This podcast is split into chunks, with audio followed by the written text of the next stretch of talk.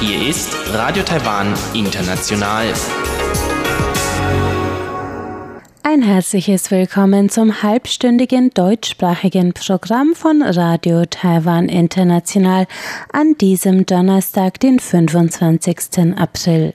Am Mikrofon begrüßt Sie Karina Rother und Folgendes haben wir heute für Sie im Programm. Zuerst die Tagesnachrichten, dann geht's weiter mit Aktuelles aus der Wirtschaft und Frank Perwetz heute zum deutsch-taiwanischen Investitionsseminar des Bundeslandes Landes Nordrhein-Westfalen. Darauf folgt der Blickpunkt. Heute wird es um oppositionelle Zeitschriften der 70er und 80er Jahre als Wegbereiter der Demokratie in Taiwan gehen. Nun zuerst die Tagesnachrichten.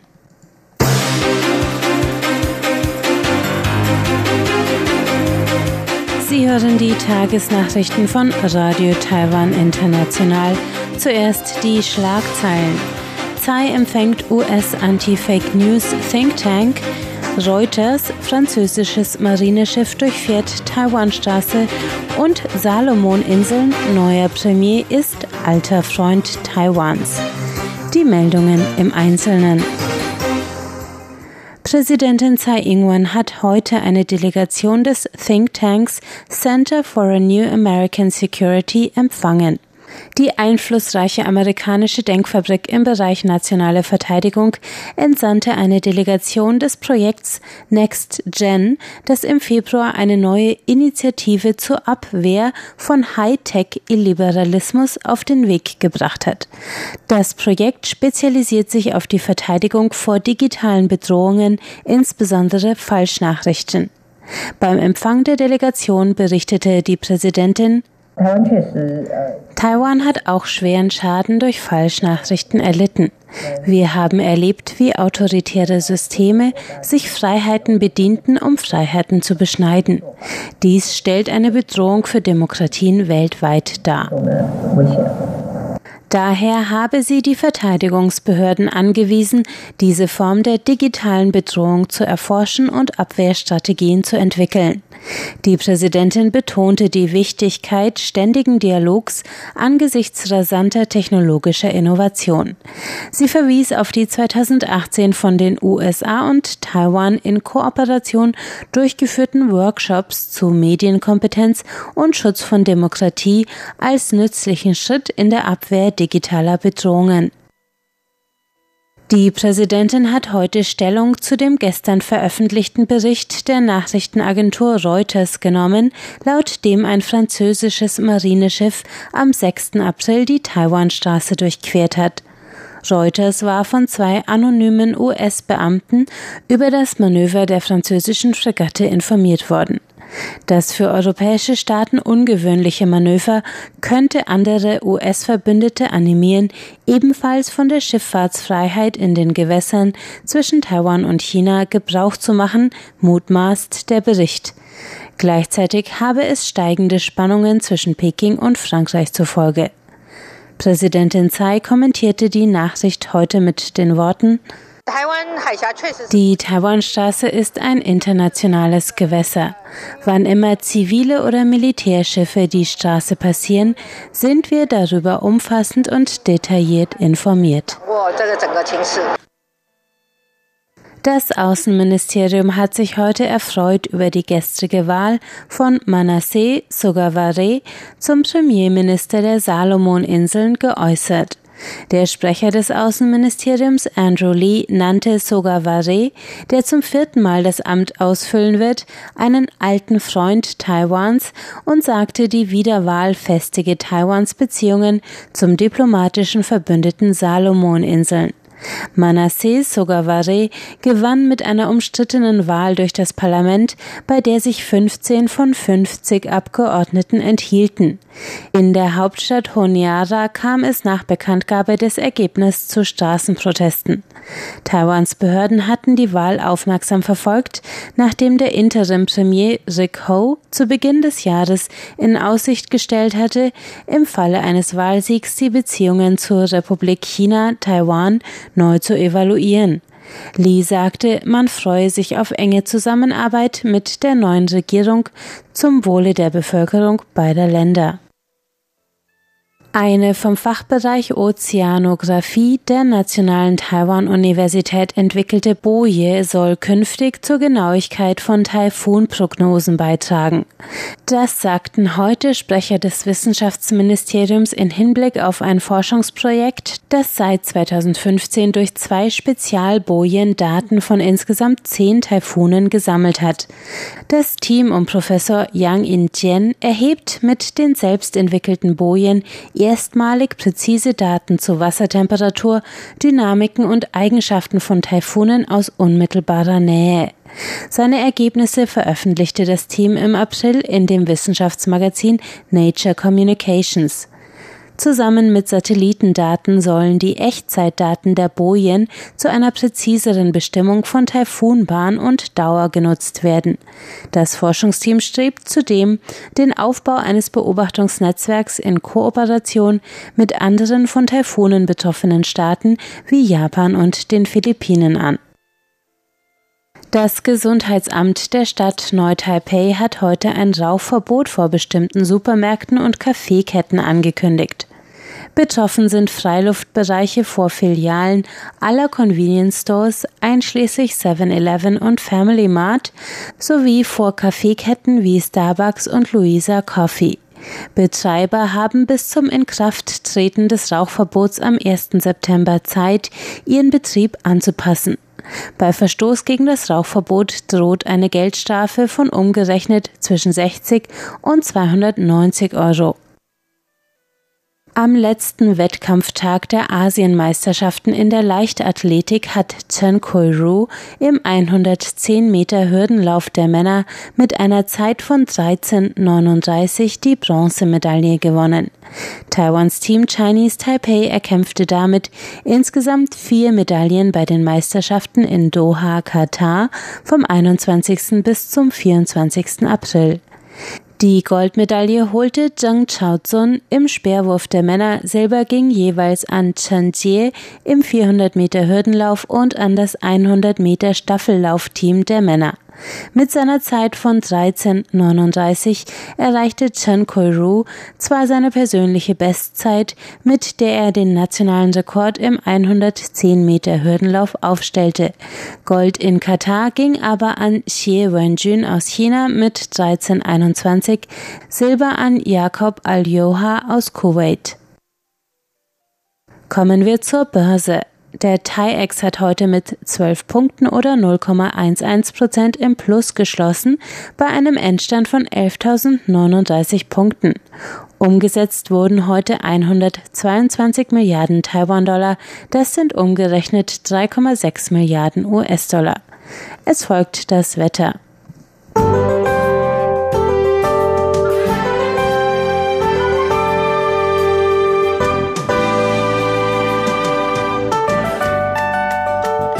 Sonnig und warm war dieser Donnerstag mit Werten zwischen 24 und 35 Grad Celsius.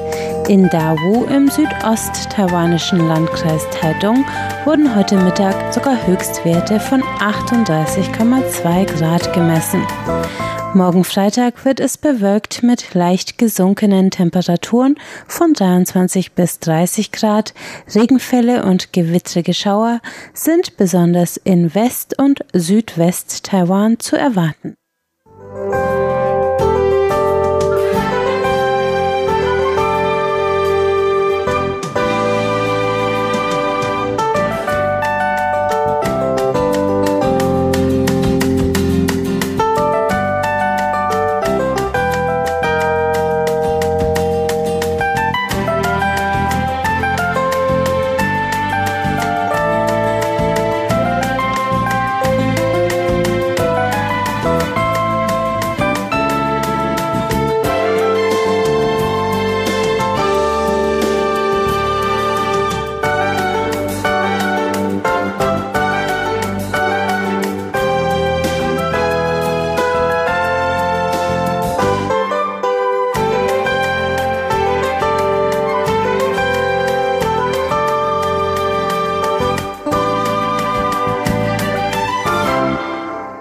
Das waren die Tagesnachrichten. Jetzt geht es weiter mit Aktuelles aus der Wirtschaft mit Frank Pewitz heute zum deutsch-taiwanischen Investitionsseminar des Bundeslandes Nordrhein-Westfalen.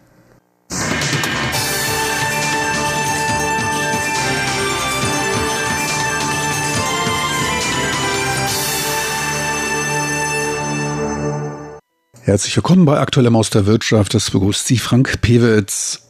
Thema der heutigen Sendung ist ein Investitionsseminar des Bundeslandes Nordrhein-Westfalen. Deutschland und Taiwan sind enge Handelspartner. Deutschland ist für Taiwan zum Beispiel der wichtigste Absatzmarkt in Europa und war auch im weltweiten Vergleich im letzten Jahr die Nummer 8 für Taiwan. In anderer Richtung ist Taiwan der fünftwichtigste Handelspartner Deutschlands in Asien womit Deutschland zumindest nach taiwanischen Statistiken einen Handelsüberschuss von drei Milliarden US-Dollar erzielt. Laut deutschen Statistiken ergibt sich ein umgekehrtes Bild. Die Differenzen sind zum Teil durch die Versicherungs- und Transportkosten erklärbar, die bei der jeweiligen Einfuhr wertsteigernd wirken. Exportwert in Land A und Importwert in Land B für ein und dieselbe Lieferung weisen wertmäßig Differenzen auf. Zur Verbesserung der Handelsbeziehungen und zur Auslotung neuer Kooperationsfelder werden von beiden Seiten durch Wirtschafts- und Regierungseinrichtungen Veranstaltungen zur Förderung der Handels- und Investitionsaktivitäten durchgeführt. Diverse Bundesländer in Deutschland haben zur Unternehmensansiedlung eigens Büros zur Erleichterung dieses wegen des unterschiedlichen Rechtsrahmens oft mit vielen Fragen verbundenen Prozesses eingerichtet. Ferner besteht auch Informationsbedarf zum Standort. Und genau das ist ihre Aufgabe. Ende März veranstaltete das Deutsche Wirtschaftsbüro, kurz DWB genannt, zusammen mit NRW Invest, der Einrichtung für Unternehmensansiedlung in Nordrhein-Westfalen. Das DWB vertritt Nordrhein-Westfalen Invest in Taiwan, ein thematisches Seminar zum Standort NRW, welches auch von taiwanischen Behörden und Verbänden wie dem Industrieentwicklungsbüro und dem Verband von Taiwans Telematikindustrie unterstützt wurde. Der Zeitpunkt war gut gewählt. Zeitgleich fand in Taipei die Smart City City Expo statt. NRW Invest griff diese Idee auf und gab Unternehmen aus Nordrhein-Westfalen die Chance, ihre Projekte und Unternehmen taiwanischen Teilnehmern aus Industrie- und Finanzwelt vorzustellen. Gleichzeitig bestand die Möglichkeit für Unternehmen auf der Smart City Expo noch weitere Kontakte zu knüpfen und den neuesten Trends zu folgen. Bei der diesjährigen Veranstaltung arbeitet man also in beide Richtungen. Unternehmensvertreter aus NRW konnten auf einem Business-Seminar ihre neuen vom digitalen Zeitalter geprägten Geschäftsmodelle bei der Suche nach Absatz- und Geschäftspotenzialen vorstellen. Und auch auf taiwanischer Seite vergaß man nicht, auf die Standortvorteile hinzuweisen. Den Anfang machte Shihan Xu vom Industriellen Entwicklungsbüro.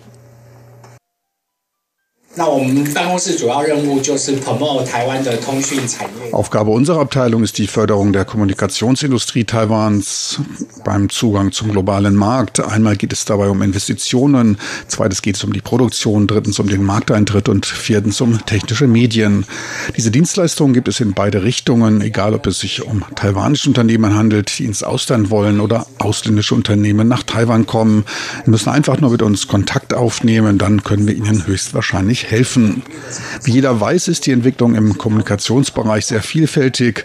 Neben der Informations- und Kommunikationstechnologie gibt es nun IoT, das Internet der Dinge, intelligente Städte, Smart City und wir können dabei auch deutsche Unternehmen beim Eintritt in Taiwan helfen. Es gibt noch einen weiteren wichtigen Plan des IDB und zwar die Verknüpfung von Stadt und Land mit intelligenten Lösungen, bei dem wir auch Unterstützung leisten. Wir wissen, dass es beim IoT um die Realisierung geht. Damit Geld zu verdienen ist nicht so einfach. Die Umsetzung des praktischen Potenzials in reale Konzepte dauert oft lang. Danach muss auch noch sichergestellt sein, dass damit auch eine Dienstleistung angeboten werden kann und diese muss auch wirtschaftlich tragbare Ergebnisse erzielen. Erst dann ist das ganze Projekt lebensfähig. Sollten Sie also irgendeinen Plan haben, mit dem Sie taiwanische Unternehmen fördern können, was sich in Taiwans 22 Bezirken und Städten anwenden lässt, dann stellen Sie uns Ihre Dienstleistungen vor, wie zum Beispiel Lösungen zur Abwasserbehandlung oder Verkehrslenkung und für Parkplatzsituationen. Wenn Sie da eine in Stadt und Land anwendbare Idee haben, können Sie uns Ihre Pläne vorlegen, die wir dann überprüfen und bei Anerkennung mit Zuschüssen von bis zu 40 Prozent unterstützen. Sollten Sie mit einem sinnvollen Plan aufwarten können, können, können wir dafür Zuschüsse von bis zu 40 Millionen Taiwan-Dollar gewähren. Wir haben dafür seit dem letzten Jahr für drei Jahre einen Fonds mit einem Volumen von 6 Milliarden Taiwan-Dollar aufgelegt. Die sind etwa 200 Millionen Euro. Wir laden daher die deutschen Unternehmen zur Kooperation mit taiwanischen Unternehmern auf, ihre Pläne umzusetzen. Die Fördergelder gehen natürlich an unsere Unternehmen in Taiwan, doch können diese dabei mit einem Anteil von bis zu 40 Prozent mit ausländischen Unternehmen kooperieren, egal mit welchem Land dies erfolgt. Auch für deutsche Unternehmen besteht daher die Möglichkeit der Teilnahme an diesem Programm und wir hoffen, dass noch weitere Start-up-Unternehmen sich in diesem Programm anschließen. Bisher sind bereits etwa 400 Vorschläge eingereicht, 200 wurden davon akzeptiert. Bei 50 Unternehmen handelt es sich dabei um Start-up-Unternehmen. Die Chance, dass ein Vorschlag angenommen wird, liegt damit bei 50 Prozent, was recht gut ist. Betrachtet man die beiderseitigen Investitionen, ergibt sich insbesondere für Deutschland ein uneinheitliches Bild. Investierte man im Jahr 2016 knapp 32 Millionen US-Dollar, waren es ein Jahr später 155 Millionen und im letzten Jahr 642 Millionen US-Dollar. Die Investitionshöhe ist oft projektabhängig. Bei den relativ hohen Investitionen im letzten Jahr soll es sich um eine Erhöhung des Bankkapitals gehandelt haben. Seit 1952 investierte Deutschland übrigens 3,5 Milliarden US-Dollar in Taiwan. Nicht dabei berücksichtigt sind aus Gewinnen erwirtschaftete Reinvestitionen vor Ort. Taiwan wiederum investierte in Deutschland im Jahr 2016 26 Millionen US-Dollar, 2017 waren es knapp 34 Millionen und im letzten Jahr knapp 19 Millionen. Verglichen mit der ersten Dekade des neuen Jahrtausends haben die Investitionen angezogen. Zuvor erreichten sie selten ein Volumen von mehr als 10 Millionen US-Dollar pro Jahr. Grund für das anziehende Interesse sind verstärkt nach Übernahmen Ausschau halten Unternehmen, wobei sich oft der Maschinenbau interessiert zeigt. Insgesamt bewegen sich Taiwans Investitionen in Deutschland Deutschland allerdings auf bescheidenem Niveau. Erklärung dafür dürften unter anderem die hohen Arbeitskosten in Deutschland sein. Selten investiert ein technisch schwächeres Land mit deutlich niedrigeren Löhnen in einem hochentwickelten Industrieland. Wirft man einen Blick in die osteuropäischen EU-Länder, so ist Taiwans Engagement dort deutlich stärker. Weiterer Einflussfaktor dürfte der große Anteil von kleinen und Mittelunternehmen bzw. die geringe Zahl von global agierenden Unternehmen in Taiwan sein.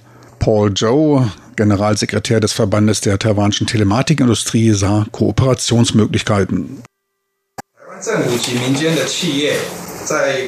Taiwans Regierung förderte schon seit mehr als zehn Jahren in gewissem Maße den Bereich der Entwicklung einer Smart City. Doch seit fünf Jahren investieren die Unternehmen in diesem Bereich recht viel. Experten sprechen dabei von einer Summe von insgesamt 58 Milliarden US-Dollar. Der Bereich, auf den Taiwans Unternehmen den größten Wert legen, ist in der Tat der Smart City-Bereich. Als Beleg dafür kann man die diesjährige Smart City Expo in Nangang nehmen. Insgesamt geht man davon aus, dass Taiwan mit seiner Informations- und Kommunikationstechnologie Technologie und seinen unternehmerischen Fähigkeiten dafür geeignet ist, ebenfalls in die von Deutschland forcierte Entwicklung der Industrie 4.0 einzusteigen. Eine Kooperation, von der beide Seiten profitieren können. In dem Bereich besteht ein komplementärer Nutzen. Ich hoffe daher sehr, dass es auf dem Seminar zu einem regen und wichtigen Austausch kommt, der uns den eben erwähnten komplementären Nutzen bringt. Nordrhein-Westfalen ist übrigens bei den Asiaten beliebt. Eine Sonderstellung nimmt dort Düsseldorf ein. Früh siedelten sich in der Messestadt schon etliche japanische Unternehmen an, auch diverse taiwanische folgten. Dabei dürften neben der geografisch vorteilhaften Lage und des großen Einzugsbereichs auch das kulinarische Angebot an Leckereien aus Asien bei den gaumenfreudigen Taiwanern eine Rolle spielen. Von den insgesamt gut 7000 in Deutschland lebenden Taiwanern lebt immerhin jeder Fünfte in Nordrhein-Westfalen. Gut ein Fünftel der Importe aus Taiwan gehen dorthin. Gleichzeitig ist NRW für knapp 9 Prozent der deutschen Exporte nach Taiwan verantwortlich. Exportiert werden dabei vorwiegend chemische Erzeugnisse. Gut ein Viertel sind es. Knapp 20 Prozent entfällt auf Maschinen. Etwa je 10 Prozent entfallen auf opto- und elektronische Geräte bzw. Pharmaprodukte. Meine lieben Zuhörer, so viel für heute vom NRW Investment Seminar in Taipei. In der nächsten Woche werden wir Ihnen die deutschen Teilnehmer vorstellen. Besten Dank fürs Interesse. Es verabschiedet sich von Ihnen bis zur nächsten Woche Frank Pewitz.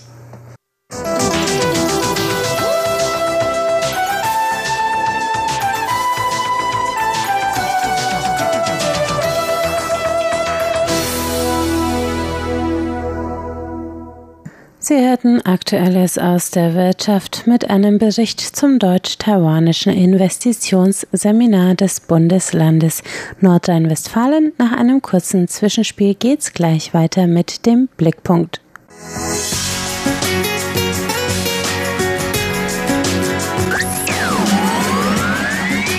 Radio Taiwan, international aus Taipeh.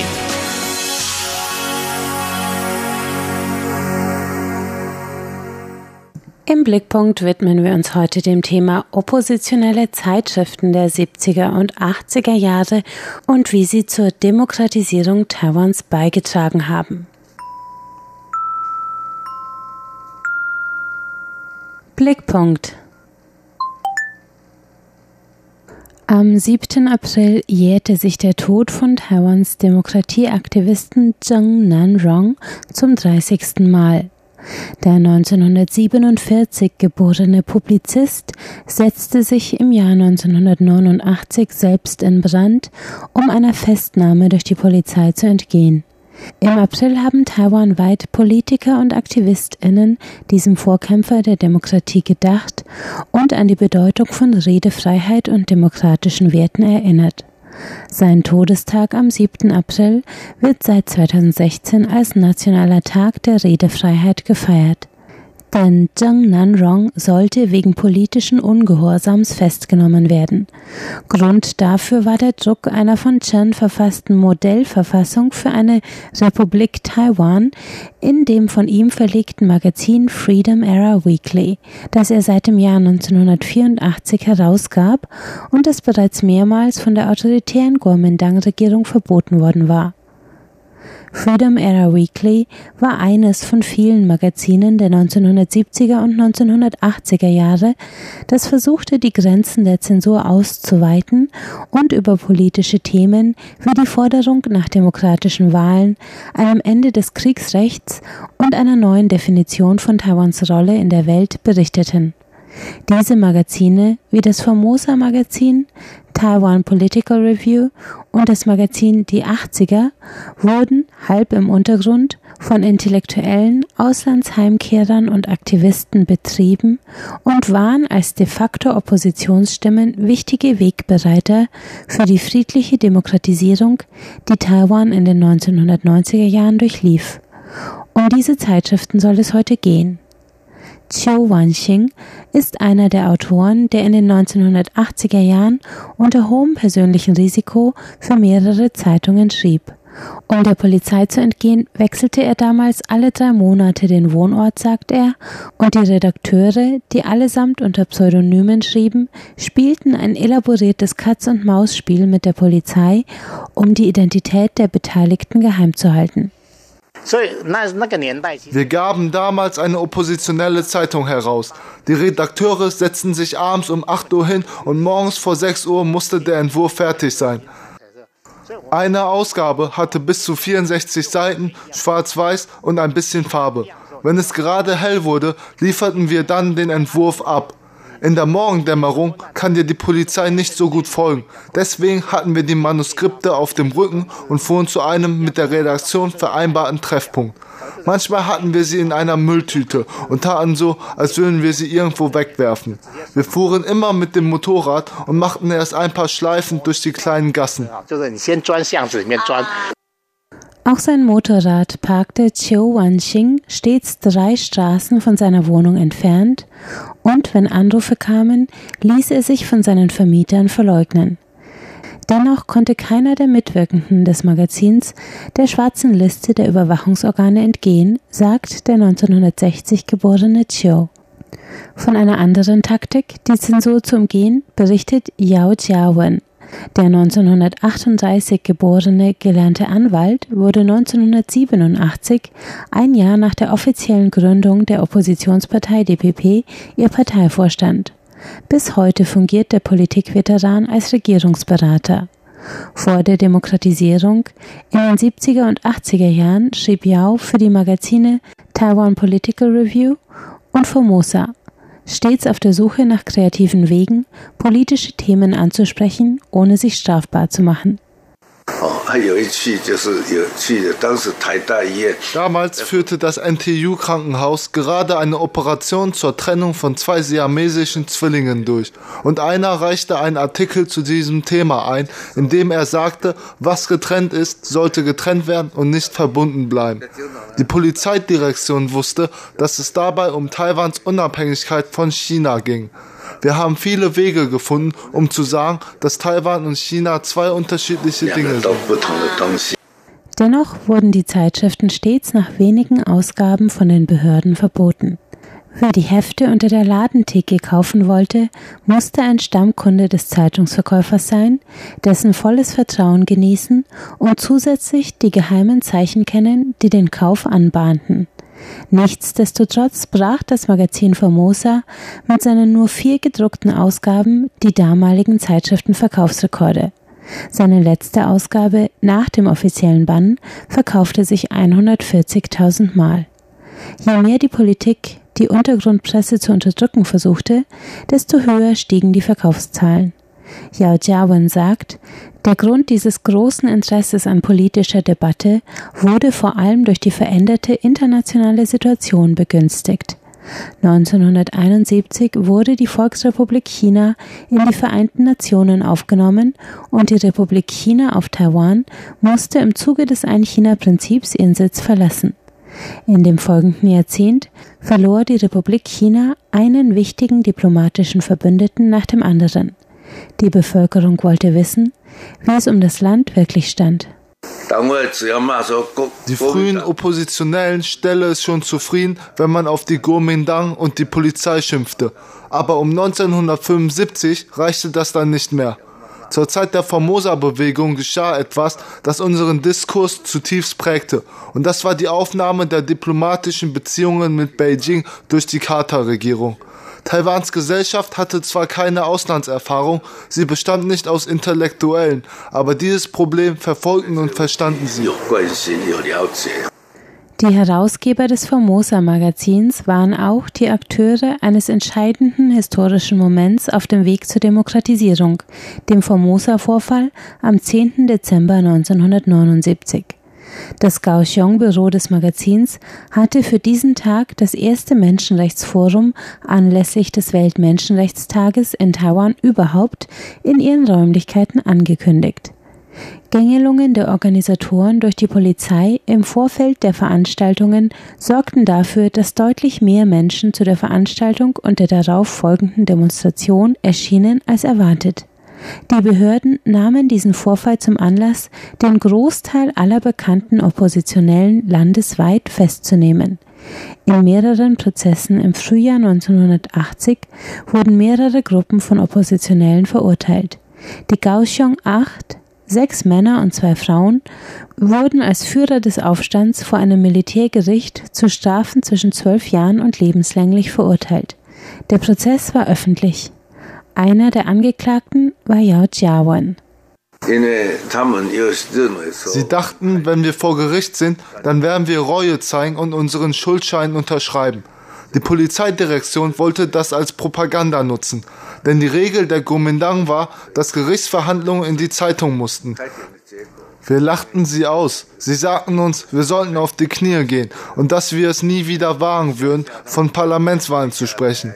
Wir lachten wieder. Wir waren uns auch sicher, dass sie uns nicht erschießen würden. Deswegen sagten wir bei der Gerichtsverhandlung unsere Meinung und das Ergebnis zeigte den Irrtum der Polizei und dass eine große Kluft zwischen der Polizei und der Bevölkerung bestand. Eine Kluft, die in den langen 80er Jahren in Taiwan schließlich zum Ende des Kriegsrechts und der Einparteienherrschaft führen sollte. Was dann geschah, war eine friedliche Machtübergabe an ein demokratisches System, eine politische Revolution ohne Blutvergießen. Dass das möglich war, ist nicht zuletzt dem unermüdlichen Einsatz für Rede- und Meinungsfreiheit einer Handvoll Oppositioneller zu verdanken, die mit ihren politischen Schriften die Schranken der Zensur Stück für Stück unterwanderten und ausweiteten.